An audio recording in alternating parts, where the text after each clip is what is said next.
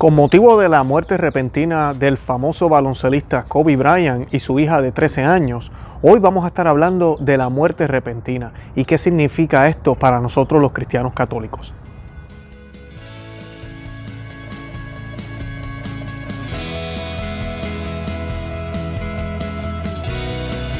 Bienvenidos a Conoce, a y de tu Fe. Este es el programa donde compartimos el Evangelio y profundizamos en las bellezas y riquezas de nuestra fe católica. Les habla su amigo y hermano Luis Román y quisiera recordarles que no podemos amar lo que no conocemos y que solo vivimos lo que amamos. Los que han estado acerca de los medios en estos días saben que en el día de ayer, estoy grabando esto hoy lunes, en el día de ayer domingo en la mañana, eh, el, el famoso baloncelista Kobe Bryant, Ah, en Los Ángeles. Él eh, tuvo un, eh, fue eh, su, helicóptero donde él andaba, él andaba con su hija de 13 años, se estrelló y lamentablemente ambos fallecieron, todos los ocupantes que estaban en el, en el helicóptero fallecieron por ser ¿verdad? él tan famoso y por ser una persona querida por el medio y por los eh, deportistas, pues nos ha dolido muchísimo. Yo sigo muchísimo el baloncesto y no lo podía creer. Eh, Kobe Bryant tenía solo 41 años de edad y su hija pues 13 años, imagínense. Y es una muerte, una muerte súbdita, una muerte que sucede de repente. Y cuando vemos sucesos así, pues nos hace pensar en nuestra muerte, nos hace pensar en lo que nos puede suceder. Hoy estamos vivos, mañana no sabemos. Pero con todo eso, ¿verdad? Tenemos la fe de que lo vamos a estar y seguimos haciendo planes. Pero hay que tener cuidado cuando ponemos la confianza en el futuro que no ha llegado y no sabemos si llegará. Y de eso es que vamos a estar hablando en el día de hoy. Antes de eso, yo quisiera que hiciéramos una oración y la vamos a hacer en el nombre del Padre, del Hijo y del Espíritu Santo. Amén. Oh Dios, que condenándonos a muerte nos has ocultado el momento y la hora, haz que pasando todos los días de mi vida en la santidad y en la justicia, merezca salir de este mundo en tu santo amor. Por los méritos de nuestro Señor Jesucristo, que vive y reina contigo en unión del Espíritu Santo, por los siglos de los siglos. Amén. En el nombre del Padre, del Hijo y del Espíritu Santo. Amén. Bueno, y hoy pues quise hacer este video breve porque pues después que escuchamos esta noticia en mi casa, nosotros estábamos todos en la mesa, mi esposa, eh, uno de mis hijos varones, ya él tiene 17 años, y la mamá de ella que está de visita. Y pues em, el tema pues fue rápidamente la muerte súbdita, ¿verdad? La muerte de, momento, de repente, esa muerte que, que, no se espera, que es inesperada. Y comenzamos a hablar todos estos temas y me pareció excelente poderlo compartir con ustedes un poquitito de lo que sabemos y, de lo que debemos hacer. La Sagrada Escritura nos habla muchísimo de esto, la Iglesia Católica siempre ha sido muy, muy cautelosa y muy le ha dado mucha importancia a esto de la muerte súbdita, porque en realidad la palabra de Dios nos dice que no sabemos el día y la hora. Esto no solo se refiere al fin del mundo, esto también se refiere al día en que vamos a ser llamados a, delante del Señor, y esa es la muerte. Y lamentablemente no nos gusta hablar de estos temas porque pensamos que no nos vamos a morir. Nadie piensa que se va a morir, pero eso le pasa a los ricos, los pobres, los feos, los bonitos, los que hablan inglés, español, eh, altos, pequeños, y también sucede a cualquier edad a cualquier edad, y aquí lo estamos viendo con, con, esta tragedia con el baloncelista. Y pues en el caso del baloncelista son muertes súbditas, son cosas que suceden. Algunas pueden ser fuera de lo que la persona esté haciendo, como por ejemplo un accidente, una tragedia, cosas como esta, como este eh, helicóptero estrellado, que suceden y pues como dice, dicen por ahí, tenía que estar el baloncelista ahí dentro, tenía que haber gente eh, tan cerca sucedió aquello, se cayó tal cosa, colapsó tal cierto edificio o eh, llovió demasiado. Todo este tipo de cosas, un temblor de tierra. Eh, y, pareciera que es a la suerte, pero no, no es a la suerte. Nuestro Señor tiene un plan para todos, pero ese plan no es revelado plenamente a nosotros tampoco. por eso tenemos que estar preparados y no poner nuestra confianza en nuestras propias fuerzas y en nuestros propios recursos. Y en las Sagradas Escrituras vemos la historia, ¿verdad? O la parábola de, de, este individuo que tenía graneros y tenía tanta y tanta y tanta riqueza, que decide construir unos graneros más grandes y guardar todo ahí y dedicarse entonces a descansar y a vivir la buena vida porque ya tengo todo pago, ya estoy bien. Y nuestro Señor en la parábola se refiere a Él como, como eh, algunas personas dicen eh, idiota, ¿verdad? O ciego o tonto, ¿verdad? Hoy mismo voy a, voy a llamarte, hoy mismo voy a llegar a, tu, a, la puerta de tu casa, ¿verdad? Y se te va a acabar todo. ¿Por qué pusiste la confianza en eso en vez de ponerla en mí? Y no hiciste nada con ese, eh, con ese bien, ¿verdad? Y, y a eso es el punto. ¿Qué hemos hecho con nuestras vidas? Nuestras vidas no sabemos si van a ser cortas o largas. Y cuando vemos estas noticias, eso es lo primero que nos hace meditar. Y lo otro es que cuando suceden muertes súbditas, no sabemos si estamos preparados o no. Cuando ayer yo escuché esa noticia, lo primero que pues, me vino a la mente fue pedir por el alma del baloncelista y de su hija y de todos los que estaban en el helicóptero, porque no sabemos cómo estaba su alma. No somos quienes para juzgar, no todas las muertes súbditas entonces van directito para, para, pues, para la paila mocha o para el infierno, como dicen algunos. No, eh, pero tampoco no todas van para el cielo tampoco, ¿verdad? No podemos asumir ni una de la otra. Nuestro trabajo aquí como, como iglesia militante es orar por esas almas y pedirle al Señor misericordia si había alguna cosa que no estaba todavía eh, en bien, si no estaba todavía finalizada, no estaba correctamente. Y pues ese es nuestro trabajo, eso es todo lo que podemos hacer. Pero cuando suceden estas muertes, ¿verdad? El riesgo de que esas almas no estén preparadas es aún mayor. Y pues por eso eh, yo escuchaba a un sacerdote no va mucho hablando de toda la situación del terremoto en Puerto Rico y todo lo que ha sucedido en la, isla. Y él pedía para que dejara de cesar los temblores. Sí, muchos pensarán, no queremos que las personas mueran sufriendo, no queremos que, el país se destruya y todos estos problemas que vamos a tener por culpa del temblor de tierra. Pero si miramos, todas esas cosas son qué? Todas esas cosas son terrenas. Realmente a la iglesia lo que le interesa son las almas de esas personas. Un sismo, un temblor de tierra de una magnitud alta que se lleve miles y miles de personas en cierto lugar en el planeta Tierra puede causar que miles de almas se vayan directas al purgatorio y cuidado que algunas al infierno. Y por eso es que nosotros oramos para que eso no pase. Eso es lo primero que deberíamos pensar. Y claro, todo lo demás, ¿verdad? Las personas que queden vivas, los que mueran, todos los problemas que van a traer aquí en la tierra, sí, no estoy diciendo que es malo pedir por eso, pero de siempre debemos tener puestos los ojos en el cielo. Entonces, ¿qué pasa? Cuando nosotros vemos estas muertes súbditas y le pedimos al Señor, Señor, no me dejes una muerte así, yo no quiero morir debajo de un camión o que un tren me pase por encima o que esté cruzando la calle y me atropellen sin yo darme cuenta que eso sucedió. Cuando pedimos por eso, debemos estar pensando en que debemos estar pensando en la salvación de nuestra alma. Porque no sabemos y las, posibilidades de que no estemos listos completamente son más altas. Porque somos pecadores y pecamos todo el tiempo. Y hay personas que solo piensan en los pecados mortales, pero amiga y amigo que me escucha, un enojo que tengas con tu señora, con tu esposo en la mañana antes de salir del trabajo, eh, un enojo que tengas con tus hijos, con tu mamá, con tu papá, que no, no has logrado solucionar las cosas, todo eso te puede costar eh, años, y claro, el tiempo de la eternidad no se mide así, pero años en el purgatorio o en el infierno. Eh, bueno, ya en el infierno no sales, ¿verdad? Y pues eh, ese es el problema con la muerte, súbdita. Y por eso tenemos que pedirle al Señor que nos libre de eso. La Santísima Virgen en las Sagradas Escrituras también se promete a quien sea fiel a Dios, ¿verdad? esa oportunidad de poder arreglar las cosas. Se, se, nos promete muchísimas veces. Y pues qué bueno, ¿verdad? Pero no se nos promete simplemente como un favor o porque somos mejores, porque somos cristianos y entonces nuestra muerte va a ser bien bonita y vamos a estar bien tranquilos. No se nos promete para que podamos, para que podamos salvarnos. El Señor nos dará esa oportunidad de poder pedir perdón, de ojalá poder obtener los sacramentos en la última hora de nuestros días, en la última hora de nuestra muerte. Y de eso hemos visto muchísimas historias. Pero una de las clásicas que sucede, que sucede muchísimo y que a veces nosotros lo dejamos de ver y ojalá que si nos toca a nosotros vivirla, Bendito sea Dios por eso y que lo sepamos manifestar y entender. Son las enfermedades, enfermedades terminales, las cuales le proveen al alma. Y no estoy diciendo que las enfermedades son buenas ni que estoy en contra de cualquier remedio que se pueda utilizar para quitarle esa enfermedad a la persona. Para nada. Tenemos que hacer todo lo posible por, no morir, ¿verdad? En ese sentido. Y tratar de, de sanarnos, ¿verdad? Porque para eso Dios hizo también todo lo que hizo aquí en la tierra para podernos sanar. Y son pruebas que el Señor nos da también pueden ser causas del pecado que hemos hecho o simplemente vivimos en un mundo caído donde hay enfermedades.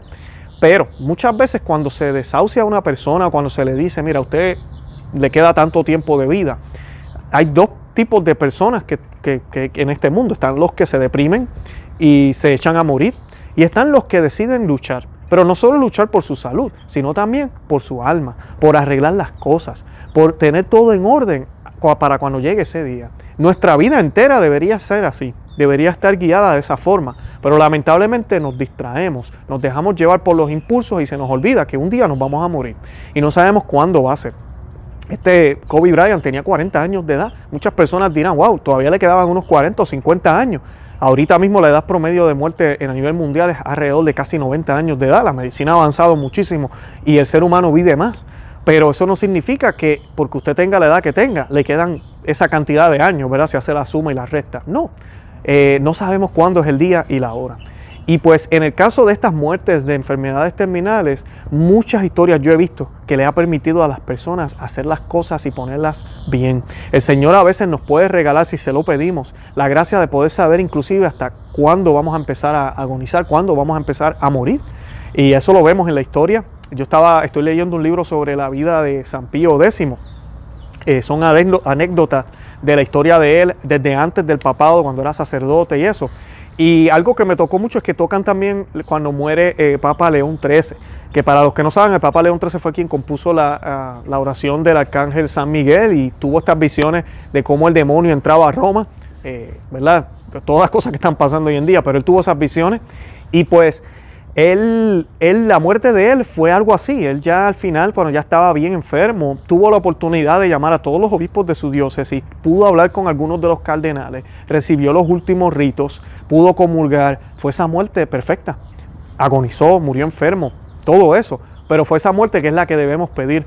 A veces humanamente, ¿qué pedimos? Ah, yo quiero dormir, yo quiero morir dormido, cómodamente en mi cama, que me duerma y esté bien vestido, oloroso, más, que me dé tiempo bañarme y tener todo arreglado morir tranquilo, morir sin dolor, eso es lo que yo quiero. Y no sabemos lo que estamos pidiendo, porque dormir, morir dormido, estamos yendo a la cama realmente en gracia, acabamos de confesarnos. había un sacerdote justo antes de yo dormirme, me dio la comunión, me confesé, los últimos ritos, todo, me dormí.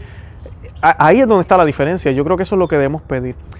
Hay una petición que debemos hacer todos nosotros y es lo que se le llama la buena muerte.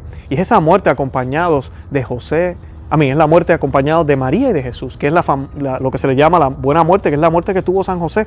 Y debemos pedir la intercesión a San José, la intercesión a la Santísima Virgen María, para que nuestro Señor Jesucristo y ella vengan a donde nuestro, a nuestro, nuestros aposentos, donde estemos, y podamos morir eh, tranquilos, podamos morir en gracia.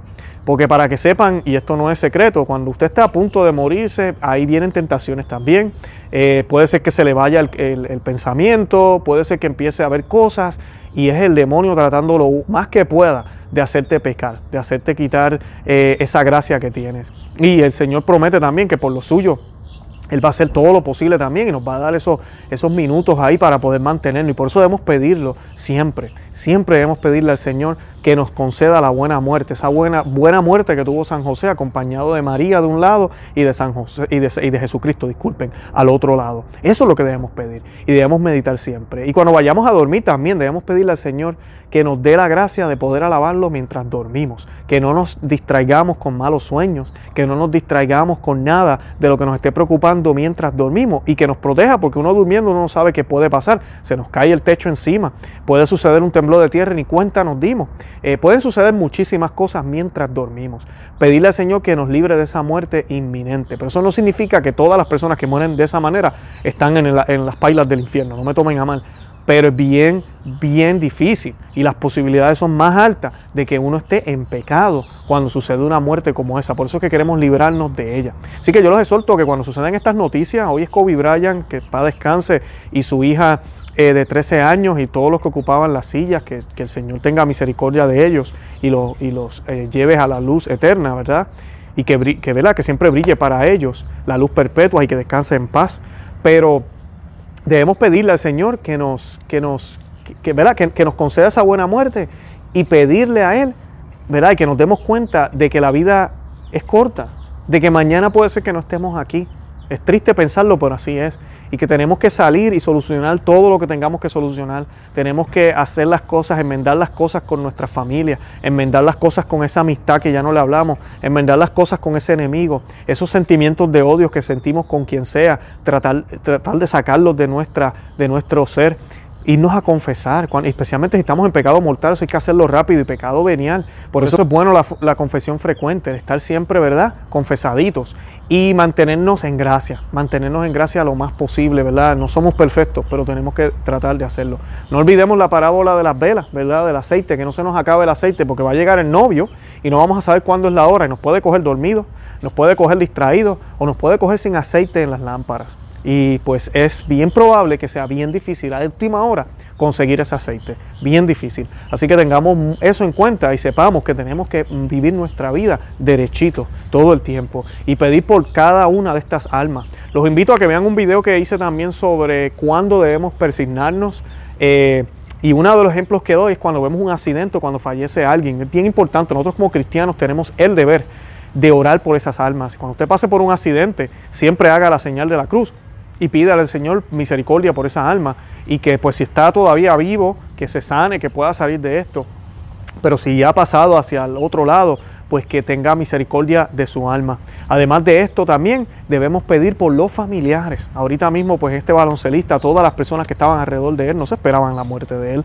Debemos pedir por ellos para que les dé fuerza al Señor y para que ojalá, ¿verdad?, eh, se acerquen a Dios si no están acercados a Dios y si lo están, que se amarren y se pongan más fuertes hacia Él. Porque lamentablemente también esto sucede. Vemos familias que son bien cristianas, bien católicas. El Señor le quita al marido, le quita al esposo, le quita a los hijos. Sucede alguna tragedia como estas, algún accidente trágico y se rebelan contra Dios, quieren darle la espalda a Dios, se, se, aferran a otras cosas como el alcoholismo, la droga, eh, la pornografía, en otras eh, vicios y, y salidas que realmente lo que hacen es encerrarlos más y llevarlos a la perdición. Y el demonio busca lo que sea que pueda utilizar para llevarnos a la perdición. Pero la providencia del Señor también se vale de todo. Lo que hay aquí en la tierra, si esté caído, para llevarnos y atraernos hacia Él. Tenemos que estar atentos y mirar las señales. Y yo creo que esta, este accidente que sucedió, que es lamentable, eh, debemos también, debe ser un despertar, debe ser una, una llamada, mira, vamos a actuar como debe ser y vamos a llevarnos y a dejarnos llevar por la palabra del Señor, por lo que el Señor nos, nos, dice, de camino y de mano a la iglesia. No podemos hacerlo por nuestra cuenta, debemos estar siempre juntitos a la iglesia católica para poder llegar allá y pidiendo la intercesión de la Santísima Virgen y de todos los santos. Bueno, los invito a que visiten nuestro blog, no que se suscriban aquí al canal en YouTube, que nos sigan en Facebook, Instagram y Twitter. También nos pueden seguir por todas las aplicaciones de podcast, estamos en todas ellas. Y además los invito a que se suscriban al, al, blog. Por el blog nosotros enviamos siempre las notificaciones también de todos los videos que colocamos. Yo también a veces escribo algunos artículos, hace ratito que no escribo uno, pero pues escribo artículos y los colocamos ahí para que puedan seguir orientándose. Y tenemos más de 370 artículos en el blog de diferentes temas, sacramento, de la Iglesia Católica, de los papados, de la Biblia, de todo, apologética, de todo lo que usted quiera aprender, lo tenemos ahí. Por eso nos llamamos Conoce, Ama y Vive tu Fe. Nuestro único medio no es este canal. Eh, los invito a que vayan ahí, se pueden suscribir. El enlace que tenemos un enlace aquí en la descripción. Yo les puedo enviar un libro que, escribí hace un tiempo ya, se llama Maná de Aliento para el Cristiano. Eh, yo no soy un super escritor, pero creo que el libro está muy bien hecho, está hecho con mucho amor. Y pues eh, es un libro que lo que busca es despertar ese ánimo. Si usted se siente desanimado, eh, esos momentos que a veces uno como cristiano se siente desanimado, ahorita con la crisis y todo lo demás, pues yo doy unas claves que a mí siempre me ayudan, porque independientemente de lo que esté pasando alrededor de mi vida, no se trata lo que hay alrededor de mi vida, sino de quién vive en mi corazón, y ese es Cristo Jesús. Y gracias a Él puede estar lloviendo, puede ser de noche, puede estar soleado puede estar eh, de día, yo siempre estoy alegre y con gozo porque mi Señor vive en mí. Bendito sea Dios por eso. Y pues eh, les doy unas herramientas de cómo podemos lidiar con eso y mantener nuestra fe católica firme, independientemente de las cosas que estén sucediendo alrededor nuestro. Bueno, los amo en el amor de Cristo y hasta la próxima. Santa María, ora pro nobis.